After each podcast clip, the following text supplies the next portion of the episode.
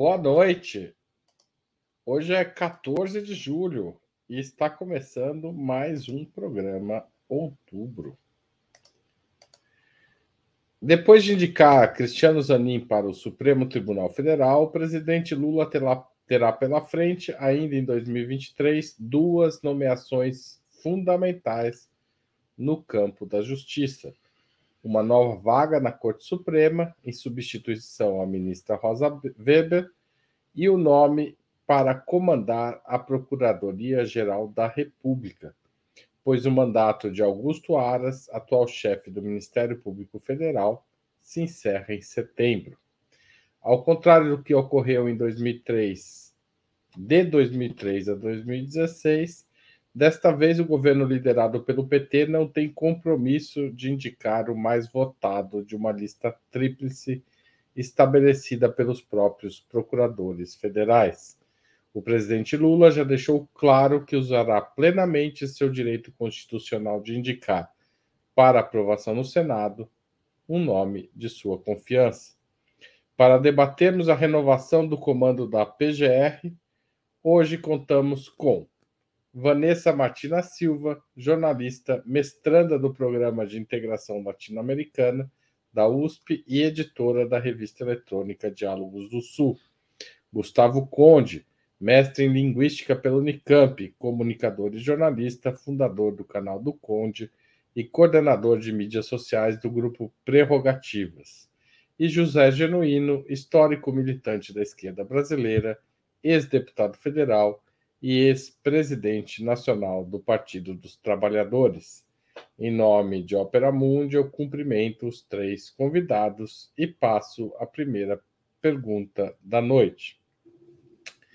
O presidente Lula faz bem em abandonar a tradição petista de indicar para a PGR o nome mais votado pelos procuradores federais? Qual o balanço desta tradição? Eu começo com o José Genuíno hoje.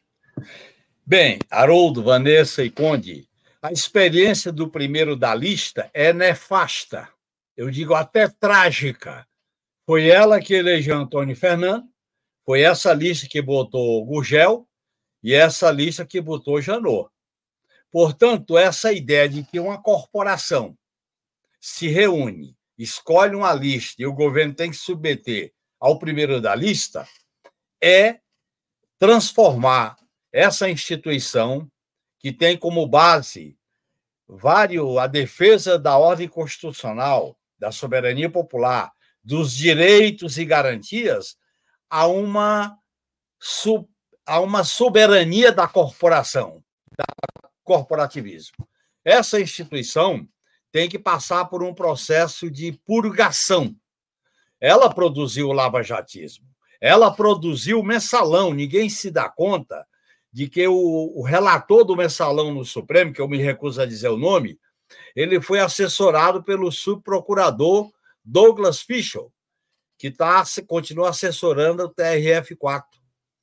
E a maneira como tanto eh, Fernandes, Antônio Fernandes, como o Gugel atuaram na criminalização da política mostra que esse caminho de um republicanismo corporativista não é o caminho certo. A própria Constituição, no seu artigo 127, a própria lei orgânica do Ministério Público, ela dá poderes ao presidente da República para, ser, para ter a soberania de indicar o Procurador-Geral da República.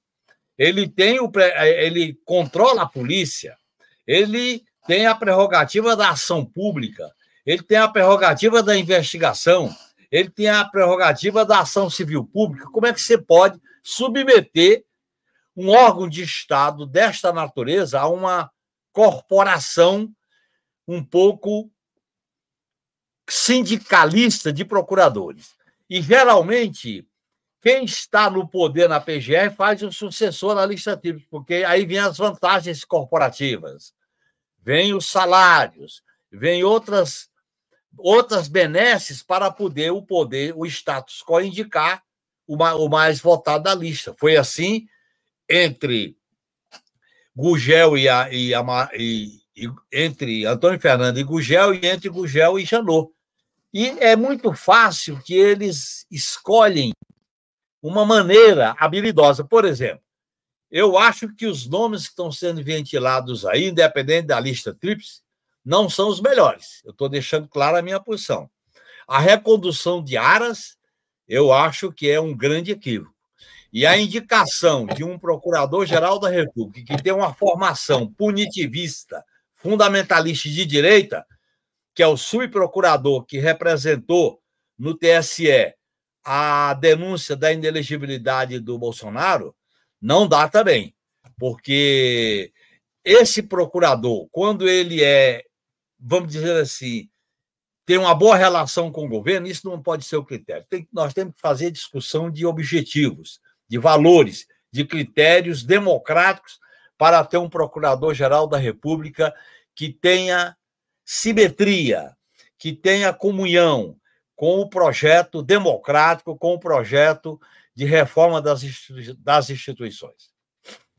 Obrigado, Genuíno. Eu queria fazer duas correções, porque eu não sei onde eu estava com a cabeça quando comecei o programa. Eu falei que era dia 14, não, a gente está no dia 21, né? Acho que nem precisava corrigir isso, porque é tão gritante. Agora eu cometi um segundo erro, que foi chamar a Vanessa de mestranda. Ela já é mestra no, pelo, pela USP, pelo Prolan, e é dela a palavra agora. Obrigado, Vanessa. Desculpa.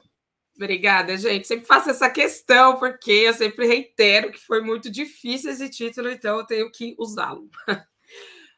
É, bom, a lista tríplice foi um grande esforço do PT, principalmente naquele momento em que ele chegava ao poder com um grande questionamento em torno de como ele lidaria com as instituições democráticas. Então, foi esse grande esforço de ser republicano, de querer atender a, a essas instituições e de dizer para a sociedade: eu não vou intervir nas instituições, as instituições terão liberdade de atuação. Porém, como disse aí o Caê Cavalcante, é, foi um republicanismo demasiado, podemos dizer. Foi esse erro, né? Que teve um caráter republicano suicida. Por quê? O Genuíno já fez uma brilhante exposição, eu pouco tenho a agregar. Mas se trata de uma corporação com interesses, e a gente tem que sempre ter em mente, quando discute o tema do judiciário, quando discute é, qualquer, qualquer nuance em torno disso, a questão é classe. Por quê? Porque eles, é, as pessoas que têm poder, que estão em postos de juízes, procuradores, eles têm uma identificação muito forte com uma classe social, com um grupo social. Ao estar no poder, ao ter poder, esse a classe vai falar mais alto.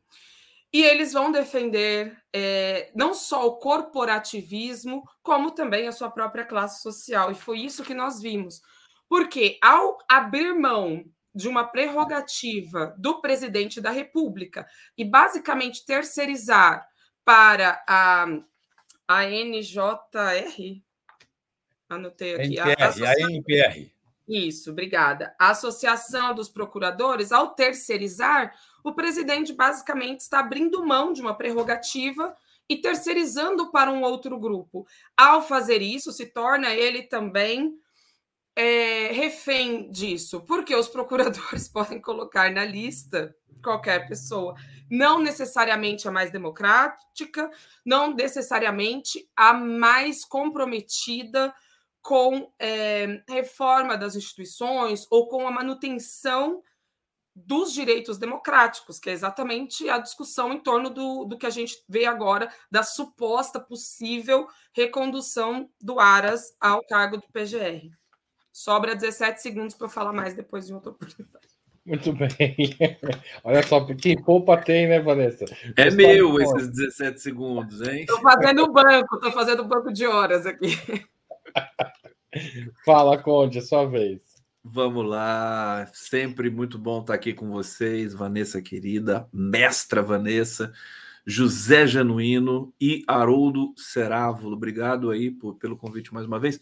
Olha, eu vou retomar aqui um, um, uma certa crítica né, suavizada dirigida ao PT, feita pelo meu querido amigo José Arbex, e, e na qual eu concordo com ele, que é o seguinte: republicanismo, né? O PT é republicano demais, né? Às vezes irrita a gente. Depois é bom até o, o genuíno depois tocar nesse tema. É, muito republicanismo. E o PT teve, assim, se, se nós tivéssemos num país, né?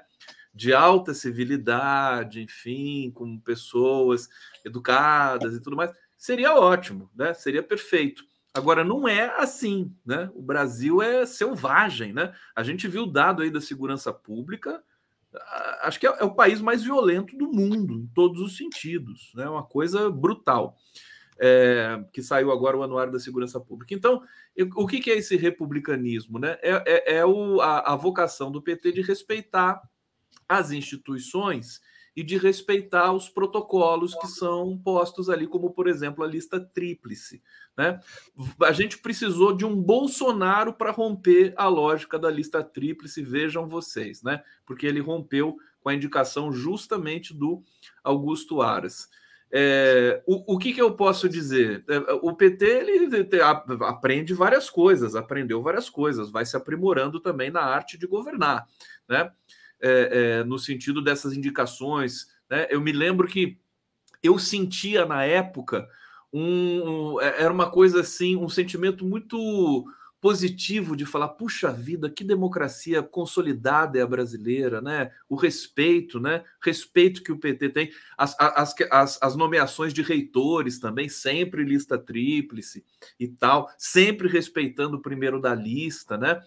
É, mas isso se mostrou um, algo tóxico, porque vira uma, um, um protocolo corporativista e que levou a gente para o buraco da onde a gente se meteu. E é, é, eu acho que agora tem um tem uma, um desafio aí nessa questão do Aras da recondução ou não. O Aras ele é, foi um crítico da Lava Jato e, e, e, digamos, ajudou né, a jogar a Lava Jato para a vala tóxica da história. Talvez haja um, um, um, um algo de dimensão de, de, gratidão ao Aras nesse sentido. Resta saber como é que o Lula vai lidar com isso. Ele já está sendo, inclusive, pressionado para não reconduzir. Né? O Aras, que vai ser daqui a pouco. Enfim, fortes emoções. É, eu vou retomando esse tema ao longo do programa aqui. Nós, vamos voltar a falar disso, mas eu acho que tem uma diferença só para. Eu acho que é importante é, salientar é que a, a lista da tríplice na PGR não é determinada por lei, ao contrário da lista tríplice para as reitorias, né? Então, é, ao, ao permitir a, a, a escolha por meio da lista tríplice, talvez não tenha sido, tenha sido um passo além do que é, do, do, não só do necessário, mas no sentido da democracia mesmo, uma concessão ao corporativismo que deu no que deu, né? Então acho que precisa diferenciar as coisas para a gente não cair. É, é, republicano respeitar a lista tríplice das universidades, sim. Agora, não necessariamente do, do da PGR, porque não é. Mas aí, Haroldo, tem um problema. Ah. A PGR é um poder de Estado, é uma função de Estado. É uma função que atua no topo do Estado. Você não pode submeter o Estado, a presidência da República, os poderes, os direitos a uma corporação. Claro, significa concordo. mitigar a soberania popular, que o poder emana do povo, direta ou indiretamente. É o que parece ser uma concessão democrática, no fundo acaba sendo uma concessão antidemocrática. Corporativa. Exato. Uma corporação tem o poder de indicar o chefe da PGR. Claro. Indicar o próprio chefe, né? Claro, quando o presidente é eleito pela maioria da população. Não claro. pode. Bom, vou passar a segunda. Oi, pode falar, Você tem uma... 15 segundos ainda. Só uma pontuação nesse sentido. O reitor ele é eleito democraticamente, então tem o voto dentro da comunidade universitária para apontar quem é quem deveria ser o reitor, né? Quem é o mais votado e tal. A, a questão da, dessa lista tríplice é que não são todos os integrantes, não são todos os procuradores que votam. Então também tem uma distinção, porque quem vota são os associados da Associação Nacional dos Procuradores da República. Então já é, para diferenciar mais ainda, o, o a reitoria, é, a votação pode ser, do, em geral, do Conselho Universitário ou de um, de um sistema eleitoral que participam vários grupos, né? No caso da PGR, os servidores da PGR não votam, né? Os que não são procuradores, também tem isso. Mas Já isso é uma essa. questão que a gente pode falar, né? Ao longo do tempo. E como o Conde pediu, nós vamos falar sobre o Aras ainda. Vamos lá. Mas a, a, vou para a segunda pergunta. O atual procurador, Augusto Aras, funcionou como um verdadeiro cão de guarda de Jair Bolsonaro, defendendo seu governo de forma implacável, como fizeram também os procuradores gerais nos períodos anteriores à chegada do PT no governo. Não foi assim durante os governos petistas. O PT desta vez deveria procurar um perfil mais semelhante ao de Geraldo Brindeiro, que era o engavetador da, da República no governo Fernando Henrique, ou mesmo ao de Aras, essa deve ser o caminho, esse deve ser o caminho seguido pelo presidente Lula. Você, Vanessa, começa dessa vez. É, eu acho que tem que ter um limite. A gente falou do excesso de republicanismo, mas tem o limite da democracia também, né? O engavetador geral da República, na verdade, o que ele fez foi um ataque à, à, democracia brasileira e aos brasileiros. O que o Aras fez foi um ataque à democracia e aos brasileiros. Todos os crimes, e é muito interessante, assim, de muitas análises, muitas coisas que eu vi a esse respeito, existe um determinado consenso de que o Aras, ele assim, agiu ele, ele, é conivente com os crimes do Bolsonaro. Então, tudo que o Bolsonaro fez, principalmente as questões durante a pandemia, tiver, se o Aras não entrou, é, não é, entrou com processo, creio que esse é o termo, contra o Bolsonaro, ele validou as ações do, do Bolsonaro. Então, é, esse, é o, esse, esse é o limite, né? É preciso que a pessoa conduzida a essa função por Lula tenha responsabilidade, compromisso com a democracia, e aí creio que é o ponto mais importante, e que tem a ver com é, Zanin estar né, no Supremo Tribunal Federal, que é precisa ser da extrema confiança, extrema confiança de Lula. Nesse sentido, Lula está correto, Lula está correto. Quem já foi apunhalado pelas costas, como o Lula foi tantas vezes, o mínimo que faz agora é se precaver. Então, pode, no caso do Zanin, por exemplo, não ser meu nome favorito, não era favorável, enfim, tinha minhas questões, porém, dentro da perspectiva de o Zanin é da confiança estrita do Lula, ele fez certo. Por quê? Porque foram muitos os golpes. Então, prevenir é melhor, né? Melhor do que remediar. E aí, se o perfil tem que ser esse perfil do Aras, de maneira alguma, porque a democracia precisa dos tais freios e contrapesos, né? Mas precisa de uma maneira que realmente funcione. O Aras arquivou mais de 100 pedidos de investigação contra Jair Bolsonaro, mais de 100. Arquivou o pedido de investigação contra Lira. Então, o que ele fez, é, enfim, ele deveria ser ele mesmo investigado, por ter agido dessa forma. E acho que a questão de ah, ele foi contra a Lava Jato não é uma, não é uma moeda válida, não pode ser uma moeda de troca. Ele foi contra a Lava Jato, mas a Dodge também foi. A Dodge se colocou contra as 10 medidas anticorrupção. A Dodge freou bastante essa questão da Lava Jato, que o Janot tinha assim hiperbolizado, né, a, a, Lava Jato, e a Dodge controlou e o Aras foi lá e, e, colocou um termo. Mas essa não pode ser a moeda de troca do PT.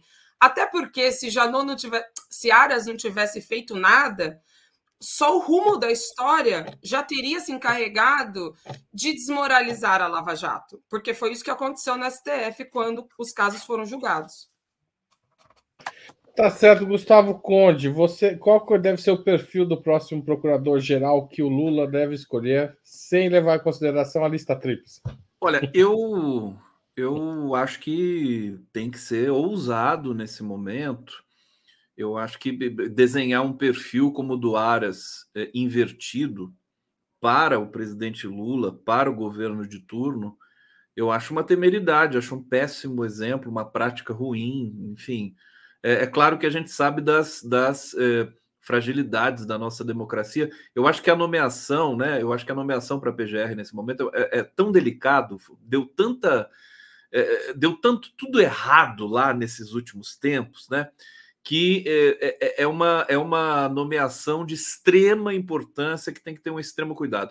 Eu acho que o Lula tem que ousar, né? Acho que ele tem que buscar os, os melhores, né? Perguntar para os seus pares, né? Não para a corporação, mas, mas é, prospectar, pedir para que se investigue isso. Quem são, quem são os grandes, é, é, enfim, juristas que, que poderiam ocupar esse cargo, mas não só pelo conhecimento jurídico, e aí que está o perigo da coisa.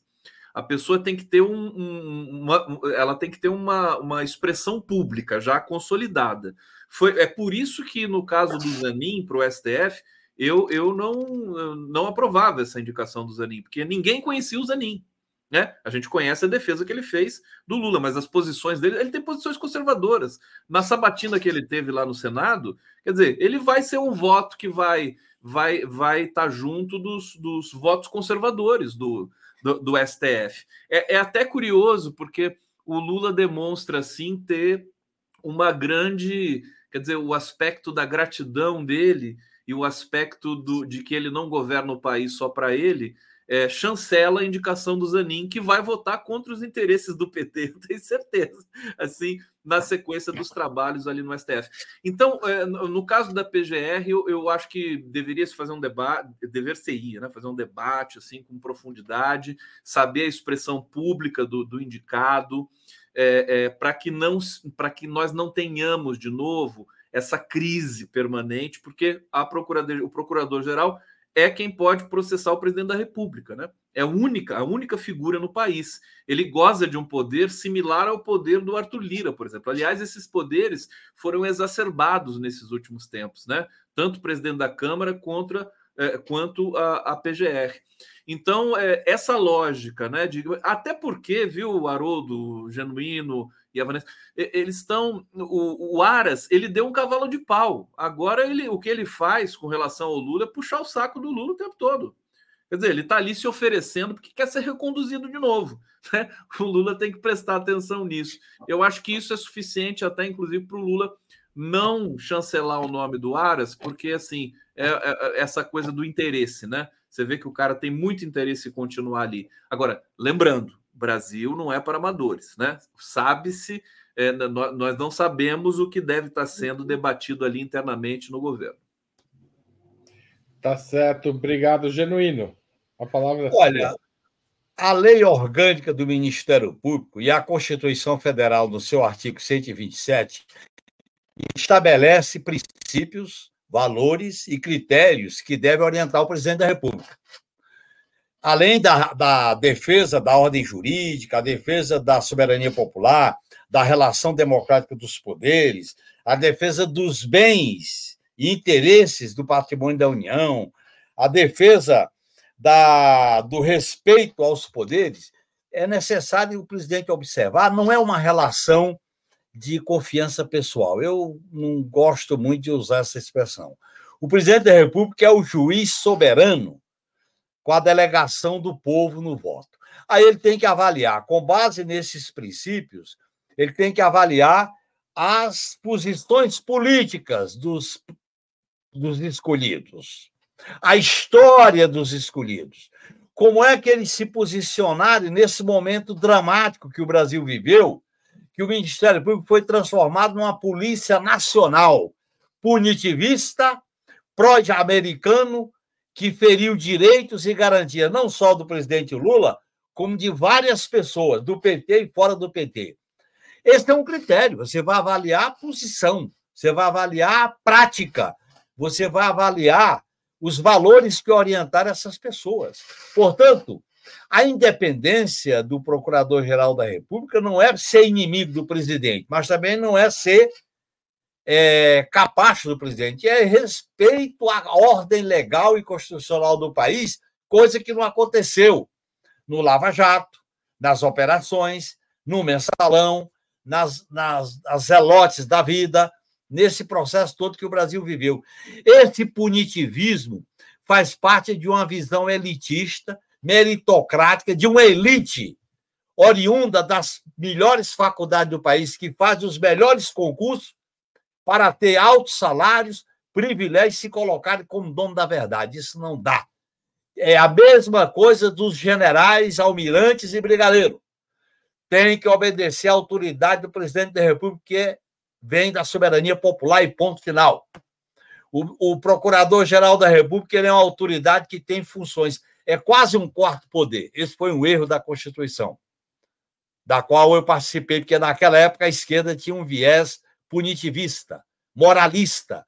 Eu acho que nem o problema do republicanismo é o moralismo despolitizado, é o moralismo de achar que uma corporação é capaz de representar o bem público. Esse foi o grande equívoco que a gente sonhava com um juiz é, protagonista, um juiz de um juiz de, de efeitos reformadores. Eu uma vez falei para um procurador que ele achava que o mundo ia mudar com um par de algemas, um código penal e uma chave da penitenciária.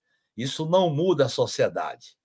Isso não muda. É luta política, é luta de classe. E você tem que seguir rigorosamente as leis, os princípios democráticos e os valores da ordem constitucional. No meu modo de entender, a experiência do PT tem que ser reavaliada profundamente. E essa experiência não é conselheira para repetir erro. É conselheira para a gente fazer uma mudança brusca nos critérios de indicação do Ministério Público. Portanto, eu sou contra a indicação do Aras. Estou contra também a indicação de outras autoridades do Ministério Público que estão aparecendo agora como se fossem defensores da democracia. Mas como é que eles se posicionaram em fatos importantes, como esse que eu citei? Isso tem que ser avaliado. É uma avaliação política. Nós não estamos observando filiação partidária, afinidade ideológica, não. Nós estamos observando é os valores, a postura, as posições de quem vai representar essa instituição tão poderosa que nós criamos na Assembleia Nacional Constituinte.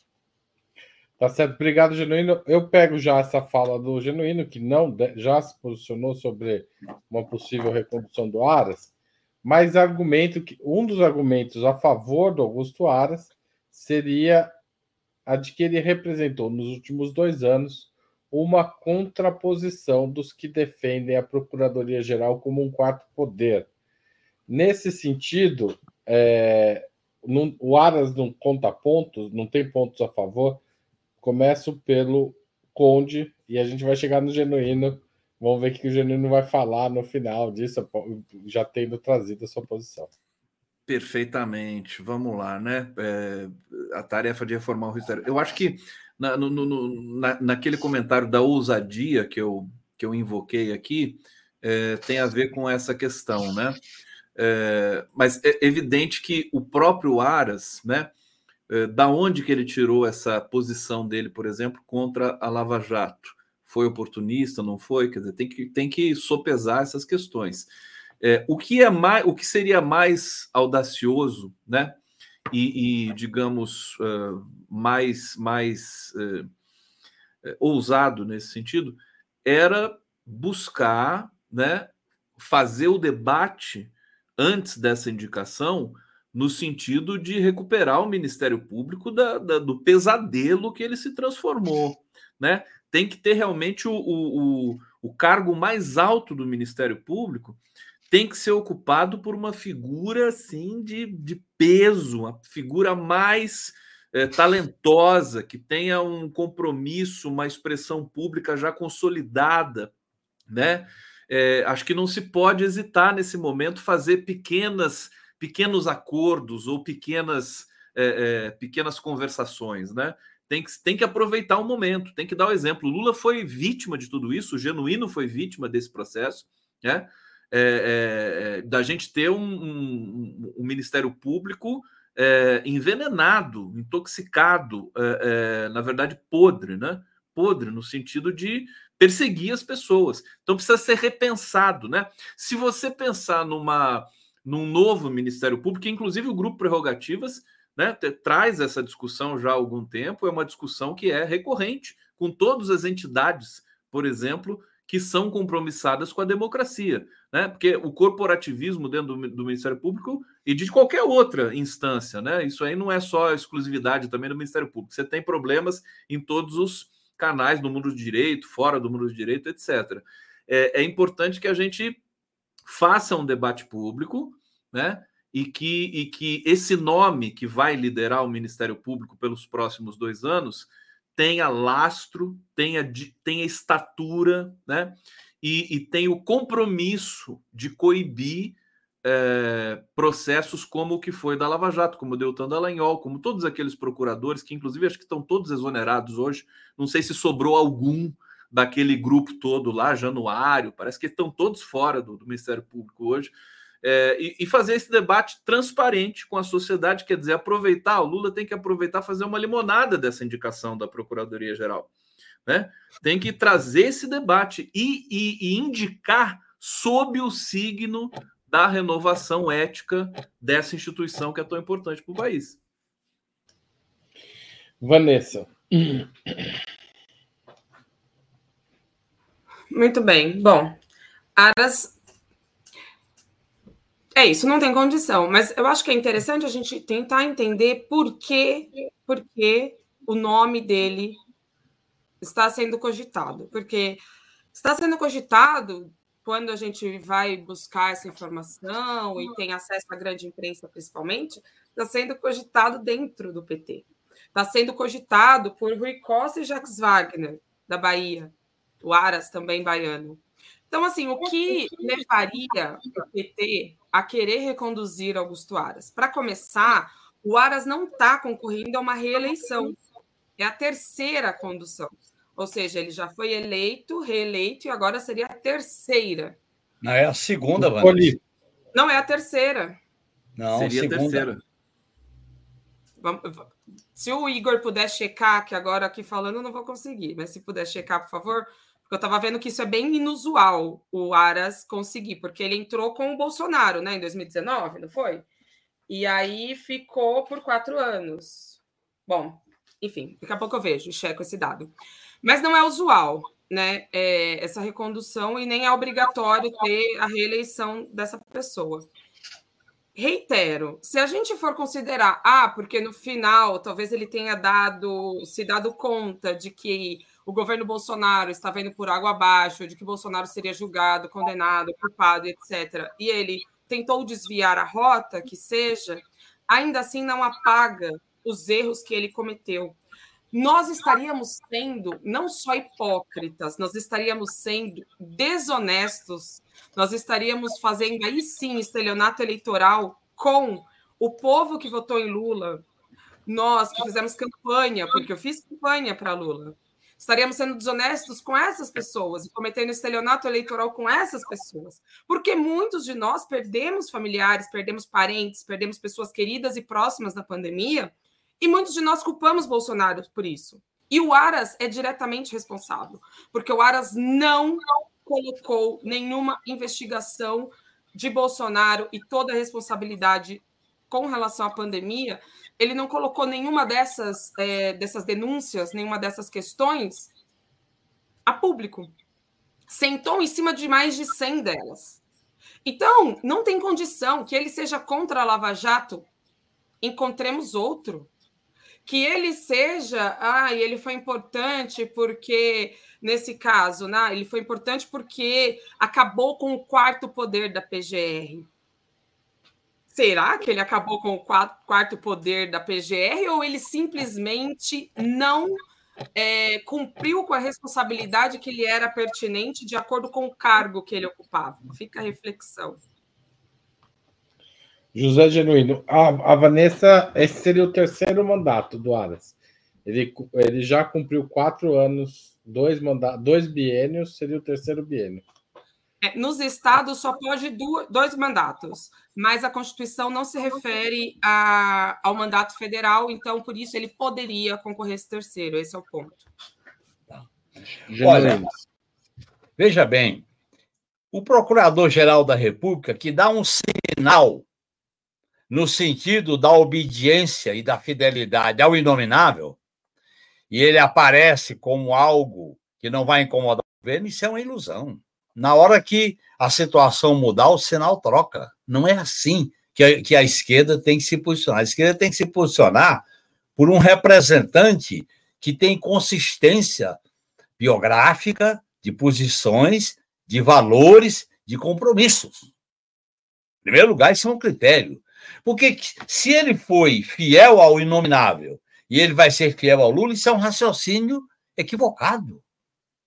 Nós não queremos procuradores fiéis, nós queremos procuradores que politicamente, constitucionalmente, representem o papel do Ministério Público no artigo 127 e obedeça à lei orgânica do Ministério Público. E que não faça do punitivismo, da espetacularização, da, a, da ideia do inimigo, da ideia da criminalização da política, uma arte de se projetar através do direito penal, que foi a escola que ganhou força dentro do Ministério Público. O Ministério Público começou ganhando força na defesa dos, das populações indígenas, na defesa do meio ambiente, na defesa da população mais pobre, mas não dava mídia. Eles foram para a atividade criminal porque dava mídia, é o colarinho branco.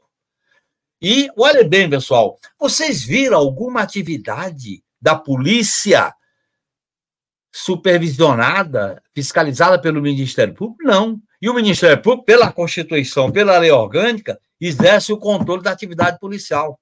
Vocês se lembram da PEC 37, que procurava separar o papel da investigação policial do papel do Ministério Público, e eles fizeram uma composição e a composição era com base no conceito de força-tarefa e de operação que junta polícia, juiz, Ministério Público para atingir um objetivo determinado. Isso é uma deformação autoritária do Ministério Público, com base no inimigo, com base, aliás, eles beberam no direito penal americano o direito penal do inimigo.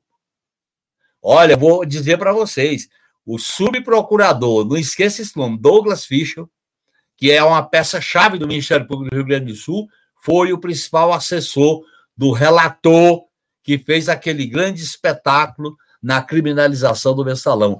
Essas coisas nós temos que avaliar, nós temos que discutir. Eu não quero um fiel no Ministério Público ao Lula nem ao PT. Eu quero um fiel ponderado, sério, consistente, com biografia, com saber, com prática que dê segurança ao país, às instituições. Nós estamos vivendo uma crise da organização institucional do país. Olha bem o que o, que, que o Mauro Cid está revelando. E olha como é que ele vai depor na, na CPI, com farda. E o ministro da Defesa defende. Isso não pode. Num governo progressista, isso não pode ocorrer. Nós não podemos botar um procurador porque ele foi fiel ao Bolsonaro vai ser fiel a nós. Em algum momento ele não combateu a Lava Jato. E ele, ele adotou uma posição de não militante, de uma certa neutralidade na Lava Jato. Quem combateu a Lava Jato foram alguns ministros do Supremo Tribunal Federal. E foi esse juiz, o Apio, que está sendo discriminado, que está sendo punido. Essa, então, nós temos que botar melhor as coisas no seu devido lugar para a gente não cometer equívocos por ingenuidade sem levar em conta a experiência dramática que o nosso partido viveu como alvo de um punitivismo autoritário. Tá certo, obrigado, Genuíno. Eu queria agradecer aos novos membros do canal, Sidney Ricardo Roque da Costa e a Rubens Alves da Silva, e convidar todo mundo que estiver assistindo a fazer o mesmo que eles, ou seja, apoiar economicamente, financeiramente, Opera Mundi além da, da, de se tornar membro no canal, que é só clicar em Seja Membro para quem estiver assistindo o programa na plataforma YouTube, há outras formas. Por exemplo, a assinatura solidária em nosso site operamundi.com.br barra apoio. Você também pode mandar super chat ou super sticker durante esta transmissão ao vivo ou ainda mandar um valeu demais se você estiver assistindo um programa gravado, pode ser esse ou qualquer outro. A, a, última opção é mandar, a última, mas não menos importante, é a opção é mandar um Pix usando a chave apoia.operamundi.com.br. Nossa razão social é a última instância editorial limitada. A mais eficaz de todas as armas contra as fake news é o jornalismo de qualidade. Só o jornalismo de qualidade coloca a verdade acima de tudo e esse jornalismo Opera Mundi busca oferecer todos os dias. Para isso, a gente precisa da tua contribuição.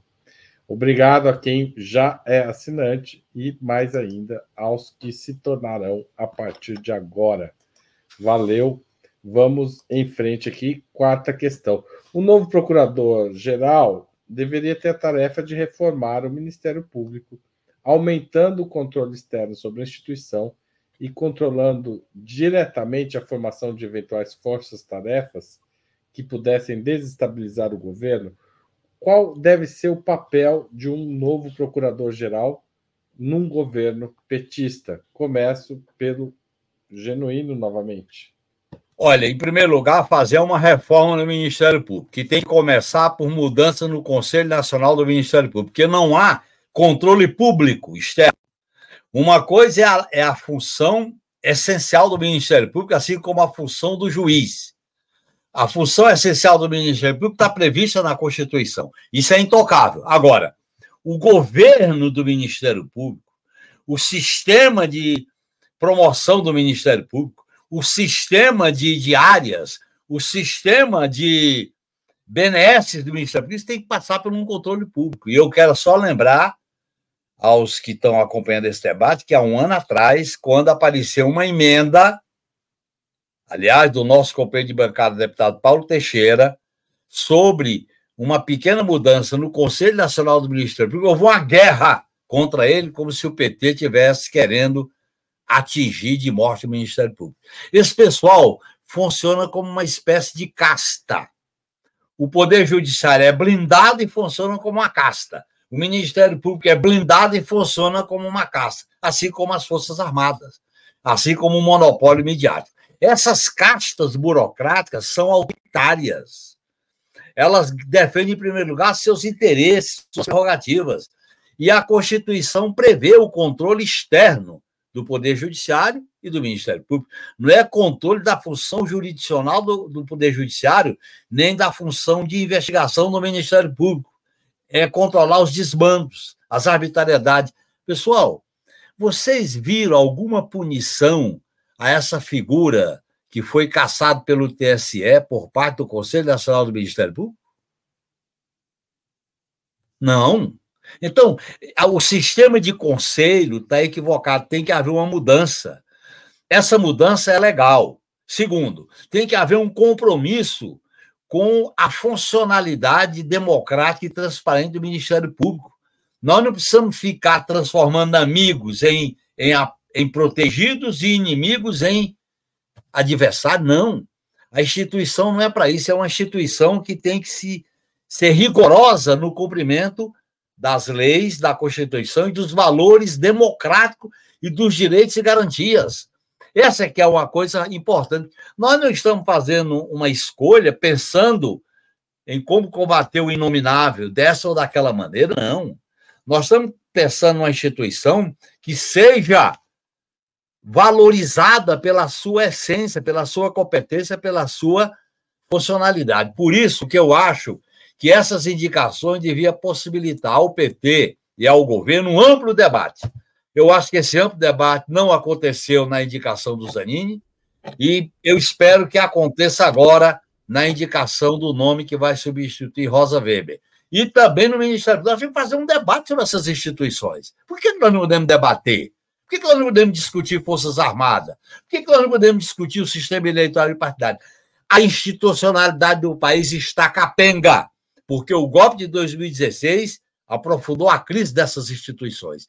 E uma tarefa central é reformulá-las no futuro, talvez através de uma Assembleia Nacional Constituinte. No futuro, não agora. Obrigado, Genuíno. Vanessa. Perfeito, vou pegar essa fala final do Genuíno. Acho que tem uma diferença, principalmente quando a gente fala desse governo Lula, que é o que deveria acontecer, o que eu gostaria que acontecesse e o que deve acontecer no sentido de é a possibilidade que realmente aconteça. Não vejo possibilidade de um procurador fazer reforma no âmbito aí do Ministério Público Federal por N fatores. E o principal deles é se ele conseguir simplesmente reorganizar a PGR, se ele conseguir reorganizar o Ministério Público. E aí, entre as atribuições do Ministério Público, porque como se fala muito, principalmente nesse caso do Aras, né, ficou muito famoso, ou do engavetador geral da República, a gente fala, ah, é, sentou em cima de todos os processos, engavetou geral, o Aras deixou de prestar aí, de, de, de apresentar, né, as denúncias contra o Bolsonaro, mas uma das funções de um PGR, do Ministério Público, é defender as pessoas visando um bem comum. E creio que foi o Genuíno também que disse sobre é, essa mudança de visão, né, de sair de uma posição de defesa dos direitos humanos, dos territórios, da população indígena, etc., para uma visão mais criminal, mais focada em lava-jato, etc. Então, simplesmente realinhar, como se fosse realinhar os chakras, assim, colocar cada coisa no seu devido lugar, reorganizar as forças-tarefas, é, destinar, destinar investiga eh, as investigações, né, criar investigações e destinar pessoas capacitadas para fazer essas, essas, essas investigações. Em cada. É, eu acho que o MP não. Ah, o MP não julga, né? Ele apresenta o caso. Então, você criar essas condições, porque foi isso que o Janot fez. O Janot, ele tirou todos os procuradores não todos, mas tirou muitos procuradores que atuavam em outras áreas e levou para atuar na Lava Jato. Isso criou um déficit imenso nas demais é, investigações, nas demais questões, porque estava todo mundo empenhado com a Lava Jato. E foi isso que a Raquel Dodge desfez quando entrou.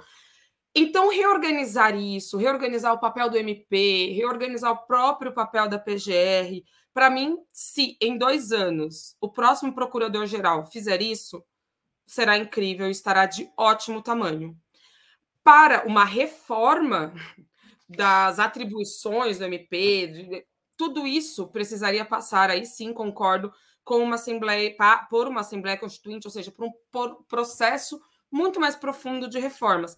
Não há é, condições, estrutura e nem mesmo é, eh, digamos que assim, ambiente político para que uma reforma constituinte possa acontecer neste momento e muito menos com viés de esquerda. Tá certo, obrigado, Vanessa. Gustavo Conde.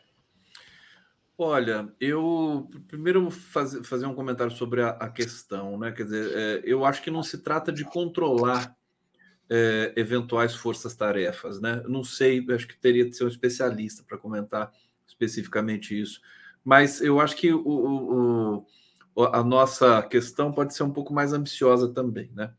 Que é, é, fazer esse debate. Eu vou pegar aí um pouco da, da reflexão do genuíno, né? Por que, que a gente não pode debater o que, que a gente quer para o Ministério Público?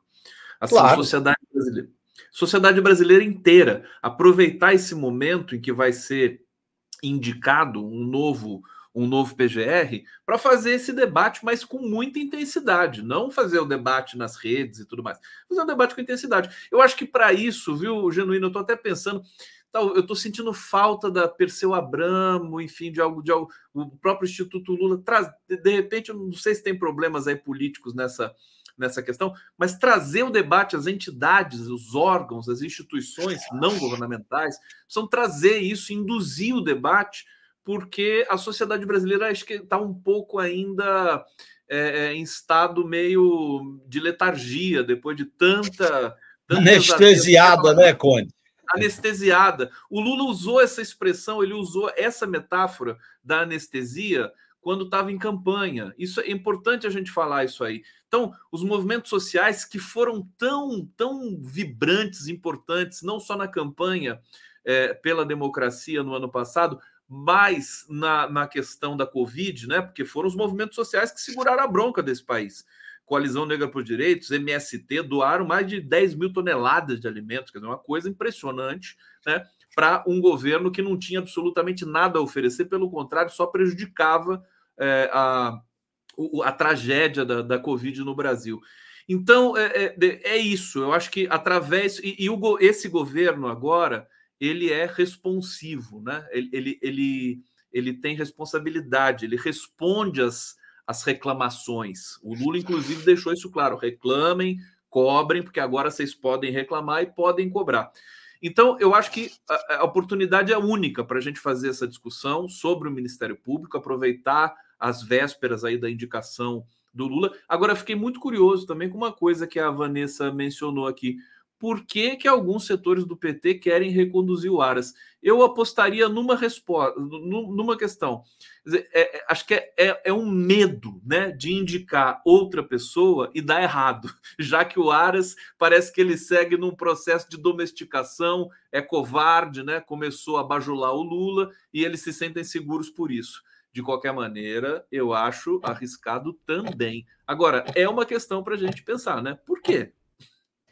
Sabe que é, eu, hoje eu estou dando mais palpite do que deveria para uma Tá ótimo, viu? Você dá palpite, viu? Mas é, essa coisa de achar, por muito tempo você achou que a imprensa é, corporativa também ia, ia apoiar o Lula, porque estava fazendo um bom governo, tinha boas relações, etc. Ia apoiar a Dilma também, e a gente viu no que deu depois, né? Então, essa confiança no, no, no inimigo, é, por medo, ela não dá muito certo, não, né, Genuíno? Não dá. Aliás, essa lição é cruel para nós do PT, para nós do governo. Bom, vou para a última pergunta da noite sobre o lavajatismo. O lavajatismo é um fenômeno superado do Ministério Público ou um, seria uma função necessária para o novo procurador investigar especificamente o papel dos procuradores federais na Lava Jato e em operações semelhantes? Especialmente as conspirações do Deltan com os Estados Unidos, etc. e tal. Vanessa, você começa. Olha, que dizer? Me faltam me faltam elementos técnicos. Opa, me faltam elementos técnicos realmente para responder essa questão, porque eu não sei se é de competência do Ministério Público, eu não sei realmente se isso seria de competência do Ministério Público. Sim, ou investigar a própria instituição. Mas não seria da Polícia Federal? Não sei, eu realmente me falta elementos nesse sentido. Agora, é, se é o Ministério Público, se é a Polícia Federal, quem quer que seja que tenha a obrigação de fazer isso, precisa fazer e a sociedade precisa cobrar. Porque o que aconteceu, principalmente nesse ponto que você cita, essa relação com os Estados Unidos, isso é crime de lesa pátria. Essa articulação que existiu dos procuradores aqui do Brasil com a FBI, com outros é, institutos e outras organizações dos Estados Unidos, é crime de lesa pátria. E isso não pode, de maneira nenhuma, ficar impune. Por que não pode ficar impune? Porque é revanchismo. Aqui no chat rolou bastante esse, esse tema do revanchismo, que é um governo de revanche. A questão não é revanchismo, a questão é justiça. Quando nós deixamos de fazer justiça, deixamos de olhar para o passado com um, um, um viés de reparação, o que a gente faz é basicamente semear aquela mesma situação e que tende a, a, se voltar contra nós de uma maneira muito pior. Esse eu acho que é um dos grandes é, aprendizados de toda a discussão no Brasil pós-ditadura militar e com a anistia que nós tivemos no Brasil, que não puniu nenhum militar, então nós temos aí pessoas saudando torturadores, porque a sociedade brasileira sequer compreende, porque nós não fizemos essa visita ao nosso passado, nós não tivemos a capacidade de reinterpretar o que aconteceu e essas pessoas criam novas narrativas. É muito diferente, e sempre sei que é o mesmo exemplo, mas é muito diferente na Argentina, onde, apesar de também ter um grande processo de é, reacionarismo, de reação, né, de, de tentarem refazer a história, etc., é muito mais difícil, porque as mães e as avós da Praça de Maio estão todas as semanas marchando em frente ao palácio do governo para dizer: nós queremos saber onde estão nossos filhos, onde estão nossos netos. E é muito diferente você negar a realidade, negar a existência daquelas mulheres. Aqui no Brasil a gente não tem nada parecido, a nossa história foi muito facilmente apagada. Logo, essa parte da conspiração dos Estados Unidos com os procuradores não pode ser apagada, não pode ser escanteada. Por quê? Porque em 64 nós também tivemos esse coluio. E agora tivemos novamente. Então, é preciso desvendar, ir a fundo e punir. E punir, eu não estou querendo ser punitivista, que eu não sou, eu sou abolicionista, inclusive. Mas acontece que as altas estruturas de Estado, procuradores, etc., que têm o poder nas mãos, se não punidos, se não destituídos de seus cargos, se não afastados e de preferência sem salário de aposentadoria, se isso não acontece, as estruturas seguem corroídas e o processo segue acontecendo. E é isso, pode dar uma pausa, mas ele volta com certeza com novas formas, um pouco mais criativas, talvez. Gustavo Conte. Olha, primeira parte da pergunta, né? Se o lava-jatismo é fenômeno superado do Ministério Público, eu posso dizer aqui com toda segurança, nem de longe, né? O Ministério Público é lava-jatista, eu escuto isso de todos os procuradores que eu conheço através do Prerrogativas, das, das entrevistas que eu faço. Eles me dizem isso assim, lamentando profundamente, né? É, que o lavajatismo está incrustado mesmo na, na, no Ministério Público. Bom, isso, isso basta para que a conversa que o presidente Lula vai ter com o próximo procurador-geral passe por todas essas questões, né? Tem que perguntar para esse cara, assim, ou para essa pessoa, né? Para uma mulher, pode ser uma mulher. Aliás, eu gostaria que fosse uma mulher, porque sempre que tem mulher é melhor, viu, Vanessa? É sempre muito melhor é, nesses cargos assim, no sentido de que as mulheres têm uma. A primeira uma... colocada na lista tríplice é uma mulher, inclusive. É, oi? A primeira da, da lista tríplice é uma mulher? Ah, não, não é sabia. E o Lula também está decidindo. Lava jatista de, de carteirinha. Oi? Lava, Lava jatista de carteirinha. Perfeitamente. Não basta, perfeitamente. É, não basta o gênero, gente. Tem que não ter basta o compromisso, tem que ter o compromisso político. claro, claro. Mas é, é, tem que perguntar para essa pessoa, falar, escuta, e a Lava Jato? O que, que você acha disso? Né? Qual que é o seu parecer, a sua visão? Você vai tomar algum tipo de atitude? Agora, eu acho que essa essa premissa de, de fazer uma caça às bruxas, né? Eu acho que é, é, não é estratégico. Acho que não, não pode participar do, do conjunto de fatores que vão é, possibilitar a indicação. É, eu acho que isso tem que ser algo, enfim, é, não, não, pode fazer parte assim, não, não, vamos pegar todo mundo, tal, lavajatista. Tem que deixar o Ministério Público trabalhar, tem que deixar o, o novo, a nova procuradora é, é, indicarem os caminhos, né? absorver as críticas, absorver os comentários da população, especialistas, né? debates da sociedade. Tem, tem que ouvir todos os setores da sociedade com relação aos sindicatos, né? É, é ONGs, é, é, acho que instituições, universidades. O debate tem que ser longo, tem que ser longo, tem que ser profundo. E então é, eu acho que a ferida é muito grande. E, e, é por isso que eu acho que o Partido dos Trabalhadores, e o Genuíno vai poder falar um pouco para a gente daqui a pouco isso, é, é, tem um certo temor de mudar né? alguns, alguns setores, alguns quadros. Vai mudar o Aras agora, mas e o risco do, daquilo que virá? É, mas, enfim, a gente não pode também só governar com medo, né? Tem que governar com ímpeto, tem que arriscar, às vezes tem que, tem que arriscar de qualquer maneira também. É, então, é, eu acho que essa questão de, de ir atrás dos lavajatistas e fazer uma espécie de caças bruxas, eu acho que isso não é estratégia para a gente. Tá certo, obrigado, Conde. Passa a palavra para o Genuíno. Não está superado. O Ministério, nem no Ministério Público, nem no Poder Judiciário, o lava-jatismo ele está embrenhado. Ele penetrou profundamente a concepção de justiça. Vocês estão vendo que até agora o Supremo não aprovou o juiz de garantias, ou chamado juiz de instrução, está empurrando a questão do juiz de garantias, que é um elemento central desse processo. Segundo, eu acho que é preciso uma reforma, uma reforma nas leis. Por exemplo, o, Ministério, o Conselho do Ministério Público pode apurar essas coisas que aconteceram na Lava Jato. Pode sim. É competência do Conselho. Agora, não vai apurar porque é um conselho corporativo. houve um esforço muito grande para o Conselho Nacional de Justiça abrir uma diligência sobre as denúncias levantadas pelo Tony Garcia. Vocês devem estar acompanhando, vocês viram isso aí. Portanto, esse sistema de conselho é corporativista e é necessário que a gente mude a composição desse conselho para que seja controle público. Não pode ser a maioria dele de representante da corporação, tem que ser representante da sociedade.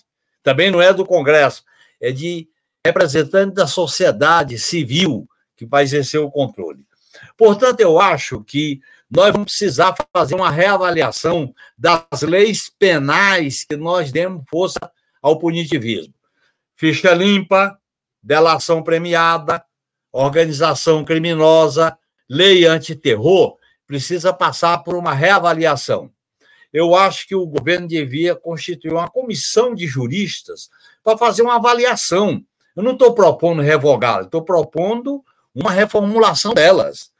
Por outro lado, eu acho que o sistema de justiça, envolvendo aí tanto a justiça, o Poder Judiciário, como o Ministério Público, como a Polícia Federal, tem que passar por uma espécie de reformulação para se fortalecer na sua atividade. Por exemplo, quem investiga é a Polícia Federal, quem denuncia o Ministério Público, quem julga é o Poder Judiciário.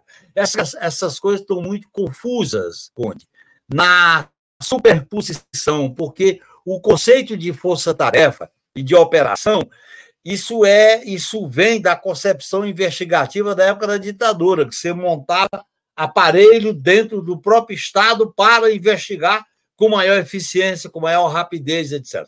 Eu acho que nós precisávamos fazer uma reformulação nessas instituições do, do sistema de justiça. Assim como, por exemplo, os critérios para é, a obtenção de informações, os critérios para quebra de sigilo, os critérios para os inquéritos que são feitos. Tem que haver uma segurança jurídica para isso. Nós não podemos ficar à mercê dessa ou daquela autoridade judicial ou desse, desse ou daquele procurador. Essa insegurança que muitas vezes a gente incentiva porque vê o moralismo, o punitivismo, a ideia da vingança, a ideia do ajuste de contas, nós não podemos dar força a isso.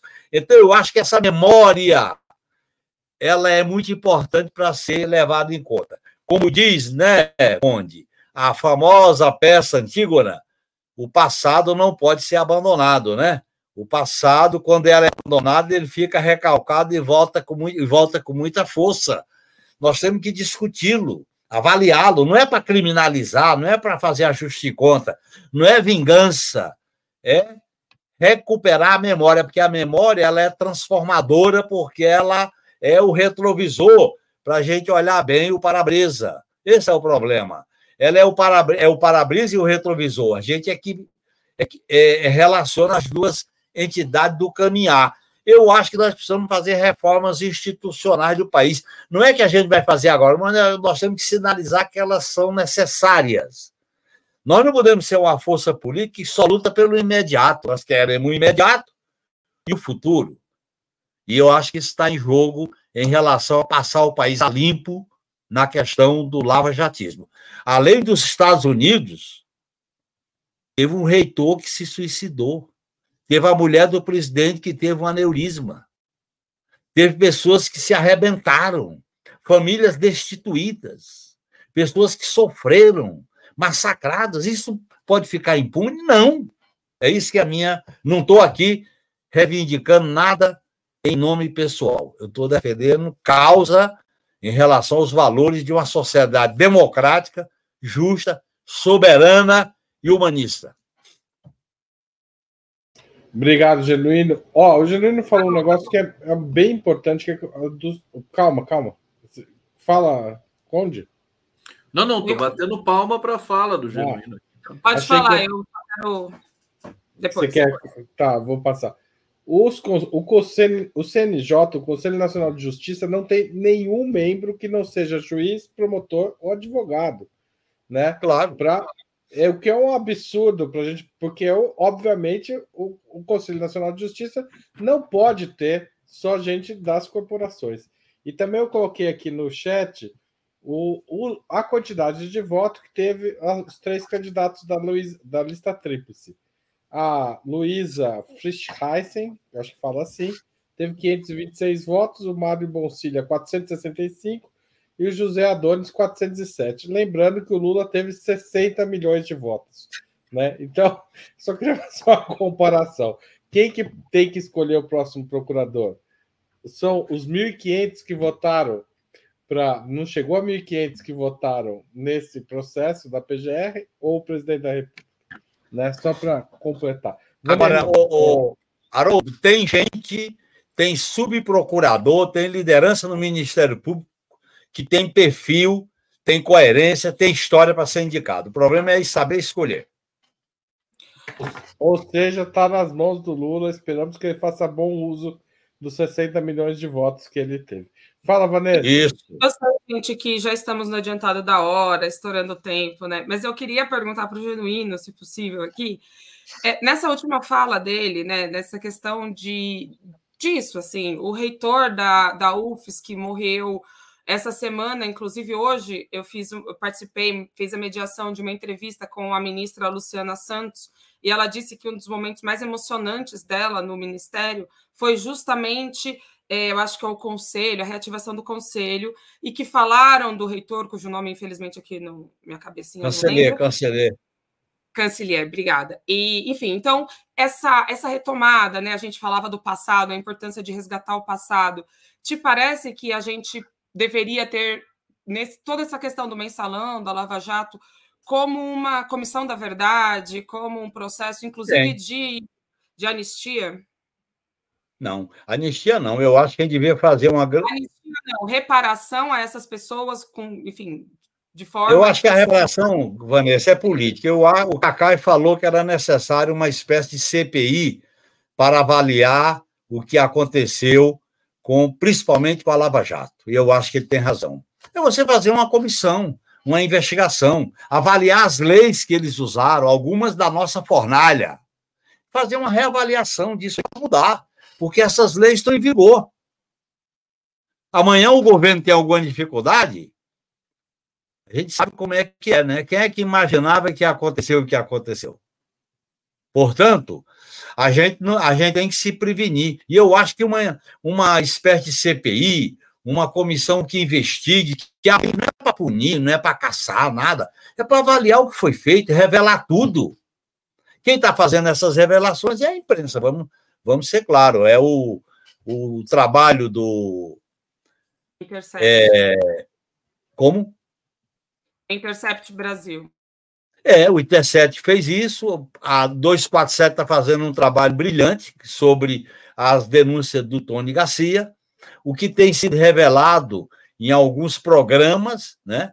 Isso é importante para se conhecer. Quer dizer, as pessoas, teve pessoas que se, se ferraram na vida, famílias destituídas, pessoas que sofreram pesadelos macabros, em nome de um, de um messianismo punitivista de meia dúzia de procuradores e juízes que querem exaltar pela TV aberta. Vamos deixar claro. Esses caras não vão pedir desculpa ao país? Os jornalistas que eram assessores do Moro e do Leonel não vão pedir desculpa ao país? Eu, é isso que eu quero. Pede desculpa ao país, pô. Desculpe a minha revolta, viu, Conde Vanessa e Haroldo. Foi apropriado. Não, Muito bem-vinda a sua revolta. É um prazer encontrar você de volta aqui no outubro, nas sextas-feiras. E obrigado, Conde. Você, todo mundo já falou ou não? Falou, né? Nessa última pergunta. A gente falou, né? Então, obrigado a vocês. Espero que encontrá-los semana que vem novamente aqui, se for eu ou o Breno. Até mais. Valeu!